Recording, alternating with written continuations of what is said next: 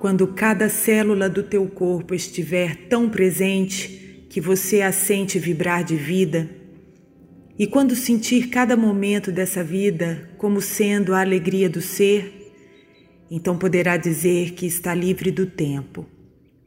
O problema não são as contas de amanhã, a morte do corpo físico não é um problema. A perda do agora é que é o problema.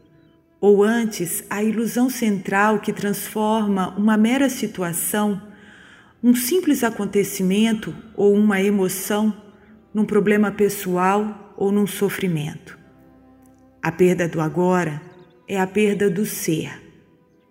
Estar livre do tempo é estar livre da necessidade psicológica do passado para formar a sua identidade e do futuro para atingir a sua realização pessoal.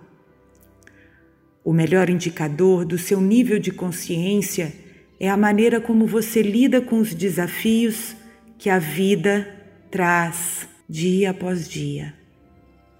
Ecatole, o poder do agora. Uma boa semana para vocês. Namastê.